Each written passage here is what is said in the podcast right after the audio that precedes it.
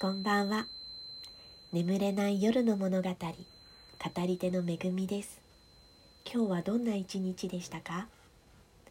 今夜も一つ私のとても個人的なお話物語をお伝えします。どうぞ横になってリラックスしながら旅をするように耳を傾けてあなたが眠りにつくまでのほんのひとときどうぞお付き合いください。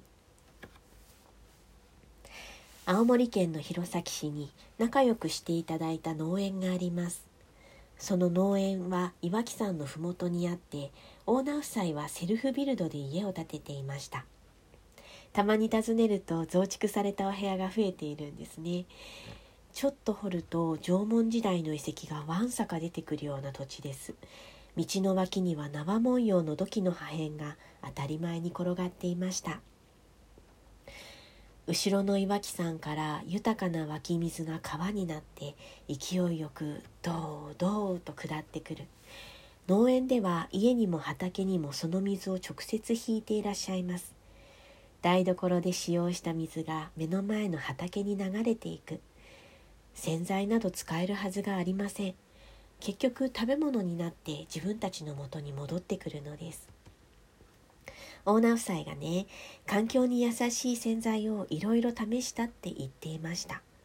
生き物になるべく負荷をかけない洗剤はないかなって。いろいろ試行錯誤された後最後は薪ストーブで薪を燃やした後の灰を洗剤代わりに使ってみたんだそうです。その灰の入った水でも流すと小川の魚たちがパーッと逃げていくんですって。生き物たちにとってはねほんの微量の少量の灰でもすごく刺激になってしまうんだって教えてくださいました。あとねお中元とかお歳暮で市販の合成洗剤をもらうんだけれど使いどころがなくて本当に困るんだよねっておっしゃってましたね。スーパー行ってた、ま棚に戻してこようかなってなんか冗談なのか本気なのかわからない顔でおっしゃっておられてちょっとユーモラスでね私笑ってしまったんですけれども。でもその話を聞いてからドラッグストアとかで大量の合成洗剤がフロアにドーンって並んでるのを見ると少しねちょっと恐怖心をね感じるようになりました。これだけの量の洗剤がね合成洗剤がこう水道を通じて海や川に流されていくんだなって考えると。自然は絶妙なバランスで保たれて全て循環していますね私たち日常自分の口に入るものについてはまだ意識がいきやすいけれど廃棄するものの行方ってあまりよく見えてないことの方が多い気がします東京に来て私も家ではなるべく洗剤を使わないように使うとしてもその時はできるだけ少量環境負荷の少ないものを選ぶようにはしています。まあ、いつかね自分に戻ってきますものね。さてここからは今夜のテーマへ。台本のない一人語りの時間です。その日のテーマは基本的にくじ引きで選びます。1回では語りきれないテーマもたくさんあるだろうから一区切りするまで次回へ持ち越し。場合によっては再度そのテーマをくじ引きボックスへ戻すというルールです。今夜のテーマ神様の話ですはい。えっと今夜のテーマは神様の話ということでなんかふわっとしたテーマ出てきたなってこんなのカード入れたっけっていう感じだったんですけどなんでこのタイミングでこのカード出てきたのかなってちょっと今日思いを巡らしていて、うんと、多分私の話って神様の話多いんだろうなって思うんですね。でこれからめちゃくちゃそういう何て言うか宗教哲学スピリチュアルな話が出てくるので、まあ、そのイントロダクション的な意味合いなのかなっていうふうに理解しました。皆さんは神様っていると思いますか？なんかここういうご時世だとねなんか こう神様神様って言ってるとちょっとやばいねって感じですかね。なんか 私は割と神様の話は好きかもしれないです。うん。今ね私の中では神様イコール自然こう自然信仰っていう言葉が一番しっくりする、うん、しっくりくる言葉かなっていうふうに思いますね。もともと自然は大好きだったんですけどこう信仰っていうところ感じにまでこうなんていうか醸成されていったのはやっぱり今までの全部の経験があってっていうことだって言えると思うんですね。私本当にあの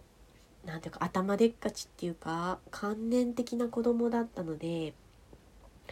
それが一回こう壊れる必要があったっていうかこう理論とか理屈とか頭で考えることの何て言うかな限界っていうものにこう気づかされてからなんかそういうこう自然っていうものが神様だってっていうことがこう自分の中に近づいてきた感じがありますね。うん、極端な性格なんですよ。こう思い立ったらバーってそっちに行っちゃうっていうか。まあ人生もそうだし 仕事とかでも何でも割とこう頑固に突き進んで破こう破綻するところまで行ってでやっとこう我に返るじゃないちょっと落ち着くみたいな。こう中道ちょうどよくみたいのがわからないっていうかねなんかね。もう自分でもそういう自分にしょうがないなってこうついていってる的な感じがあるんですけど、ま、しょうがないなと思いながら。そうですね。まあそんな感じなので、まあ、極端な話が結構出てくる。これから。でもう本当にこんな話このご時世でね今のタイミングでしていいのかなみたいな思いはあります。すごい躊躇する気持ちっていうか。なんかやばい人あの頭おかしいっていうかまあちょっとあの 頭おかしいっていうかちょっと変な人だなとはもう思われてるとは思うんですけど。でもなんかもっと社会的にあのうん危ない人？っ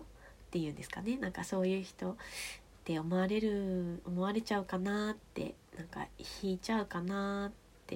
ああ引かれちゃったらちょっと悲しいなって思うんですけど、うん、でもしょうがないですね。だってそれらを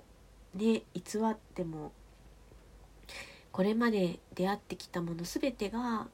こう自分今の自分を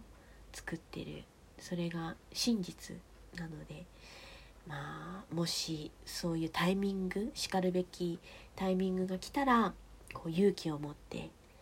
そのことについてこう掘り下げてお話をしてみたいなっていうふうに思っています。うん、私がそんなにもこう神様神様っていうのにはまあいろんな要因があると思ってて一つはまあもともとの性格っていうか何て言うかそういう部分を持ってるっていうところあるかなっていろんな人に「めぐみさんって宗教的なところあるよね」って言われて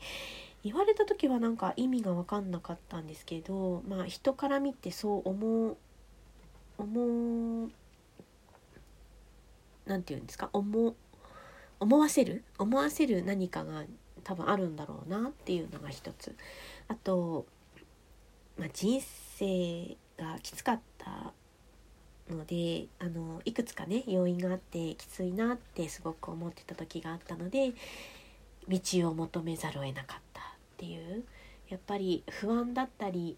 こうきついことがあると人間ってよりどころを求めるというか、うん、なんかこう信じるこう強く信じられるものが欲しくなるっていうのは私だけじゃなくて人間の差がなのかなって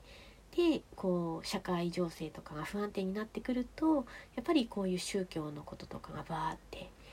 出てきたりするのかなっていうふうに感じたりします。うん、あと一つはまあこれは本当に自分の責任なんですけど自分でちゃんと選んでこなかった人生の選択をつどつどちゃんと自分で選んでこなかったっていうこともこう要因の一つかなってそこに根本的な弱さがあるっていうかね。でも人ってなんか信じないとこの世界でちょっと生きていけないですよね。そも基本的にそもそも。明日目覚めるって思うからだいたいこう眠るしね。なんかあのお金が通用するって思うから労働の対価をお金でもらったりするじゃないですか。ドア開けたらブラックホールに吸い込まれるかもしれないと思ったらドアはもうちょっと開けられないですよね。ってかことを考えていくと誰しも家庭とか社会とか友人とか、まあ、もしかしたら大好きな彼氏彼女とかそういう尊敬する人たち学校の先生とか歴史上の人物とかまあねそういうことからこう教わってこう信じて価値観を形成していくっていうあのそれがこうだんだんと大人になるにつれその人らしく醸成されていくっていうのが緩やかな価値観の形成っていうことになるのかもしれないんですけど私の場合は結構それがこう突然何て言うか自分が、うん、幻？幻想の上に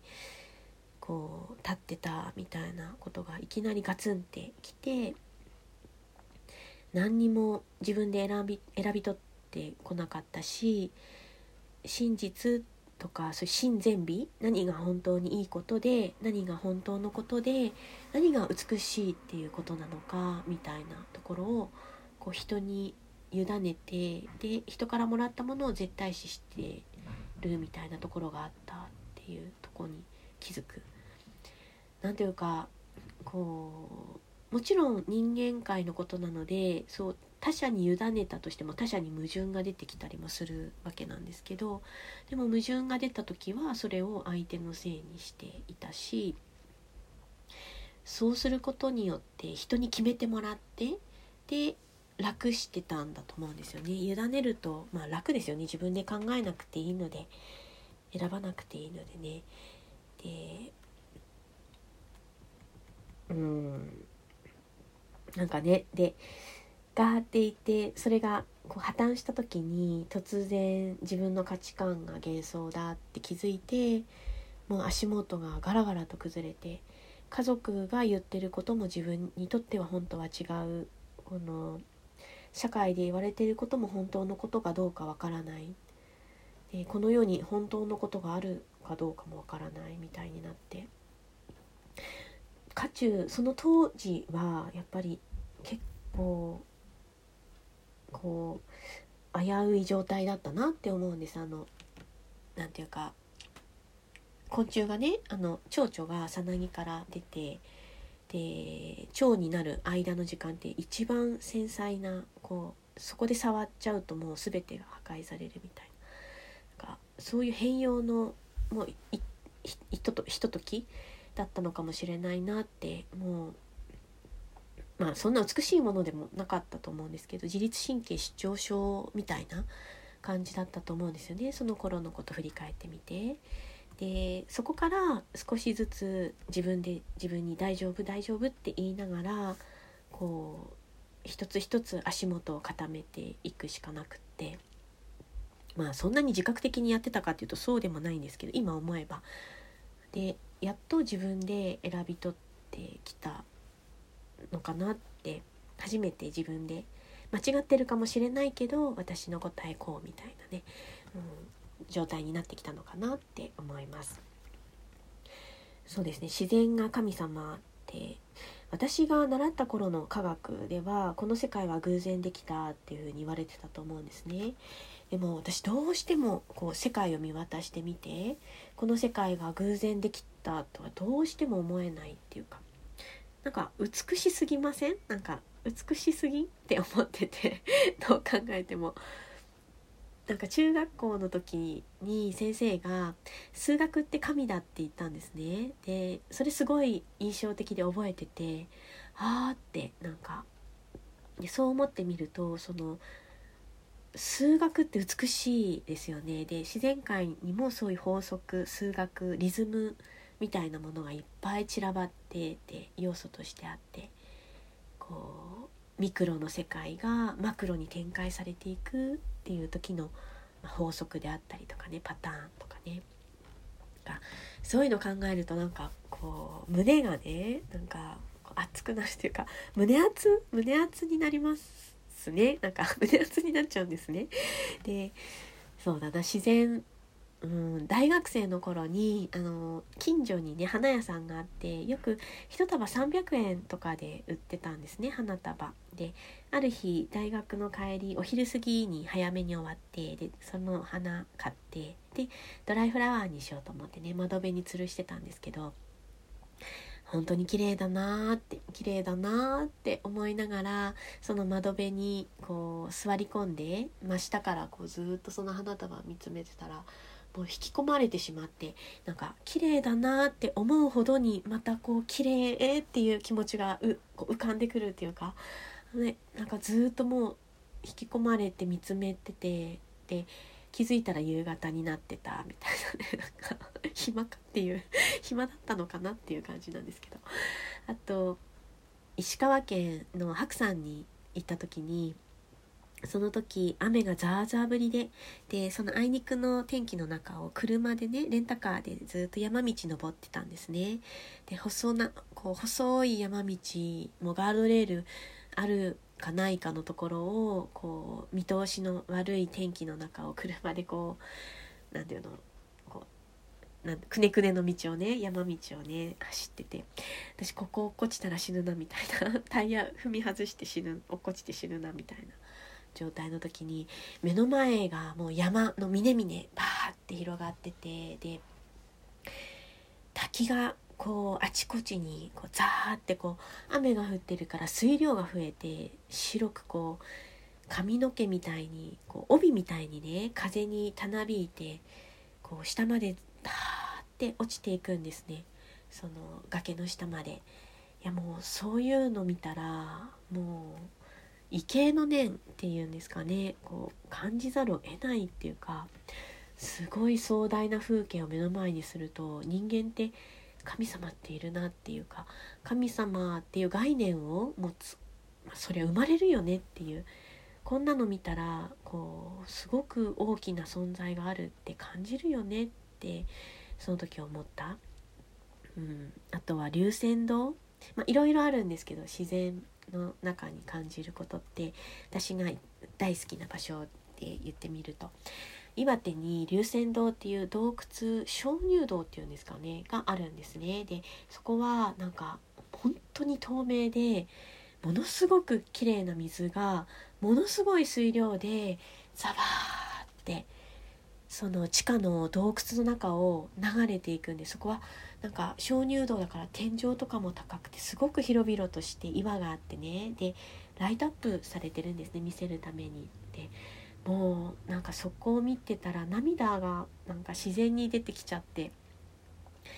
何ていうかあのナウシカ皆さん見たことありますかね？あの不快の森でナウシカがその不快に落ちちゃってねその虫たちをこうこう助け虫たちからその男の子を助けるためにでその脆くなっているところにストンストンって落ちていってでたどり着いた場所がその不快がその土地を浄化したし終わった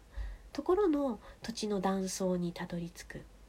でそこには正常な水が流れていて正常な砂がこう敷き詰められているっていうなんかああいうイメージですかねなんか心のずっと奥の方にこういう場所があるってで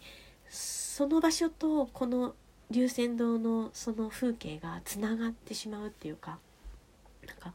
そういう感覚ですね。うんまた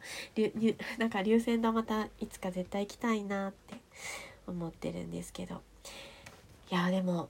そういうこうエピソードには事欠かないんですけどでもやっぱり謎がちょっと多すぎますよね神様って。なんかはっきりと神ってこうみたいなならないところに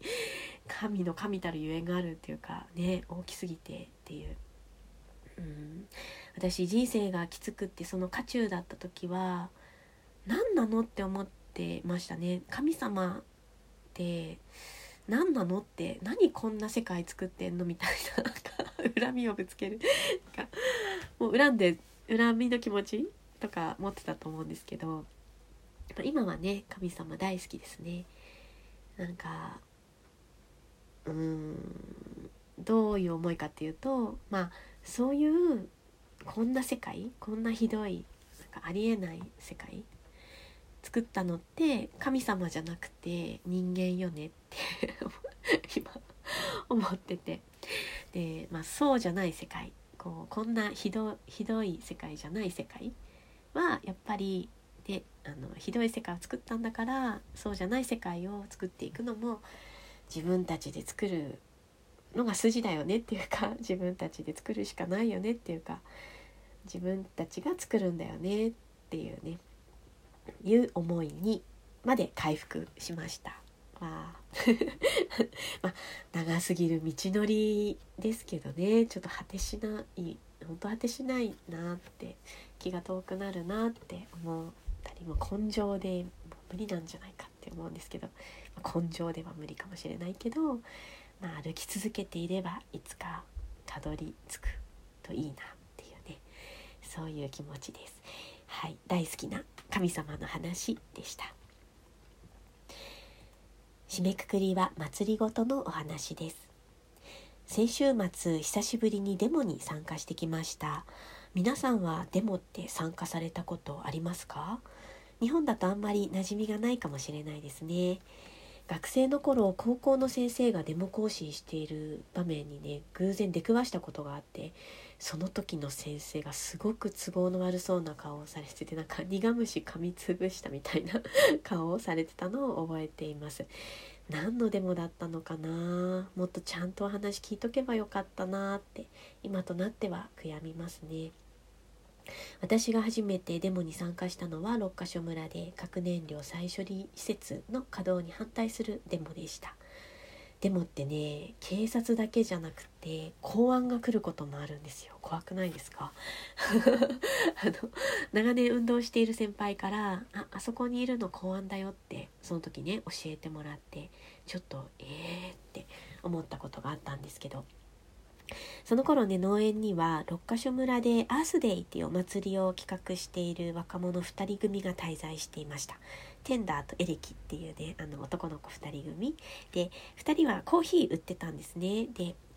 寒空の中でみんなでデモするからあったかいコーヒー差し入れようって言ってポットに詰めて持って行ってたんですね。でなんか みんなで「あじゃあ公安の人にもあげよう」とか言ってで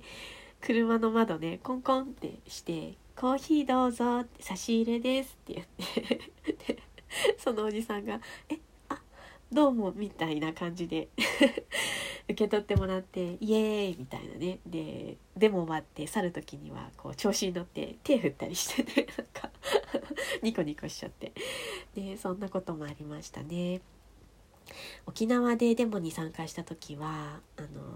私がデモに参加してるって知らないその旅を少し一緒にした方からうるさいなってあ何あの人たち？みたいなことをね ちょっと言われて言われたことがありましてで拙い言葉であのいや実は私も参加しててこういう思いでみたいなことをね説明して納得してもらったことがあるんですけど。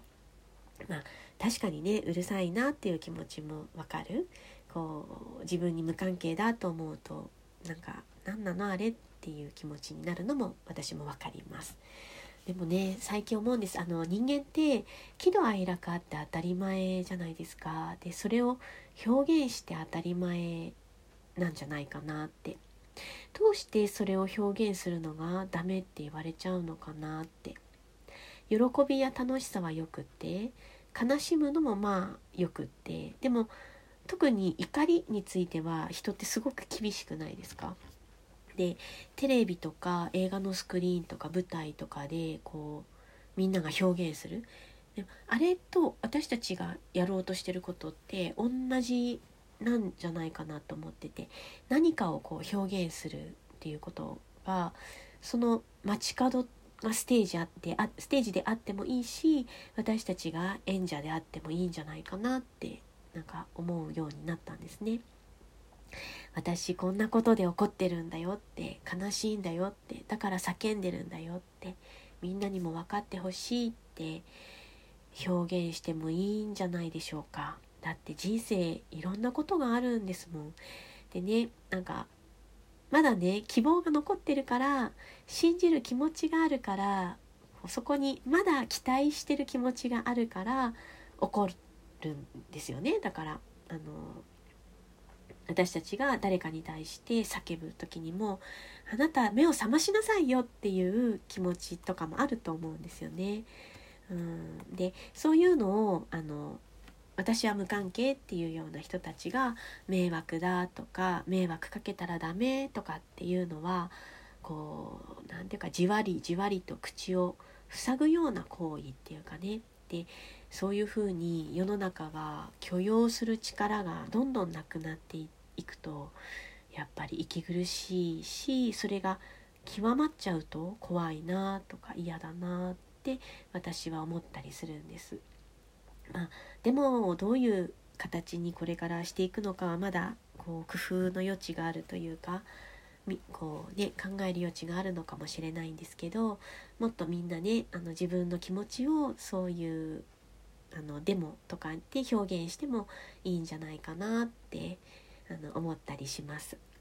皆さんはどう思われますか？眠れない夜の物語。今日はここまで。また眠れない夜にお会いしましょう。語り手の恵みでした。おやすみなさい。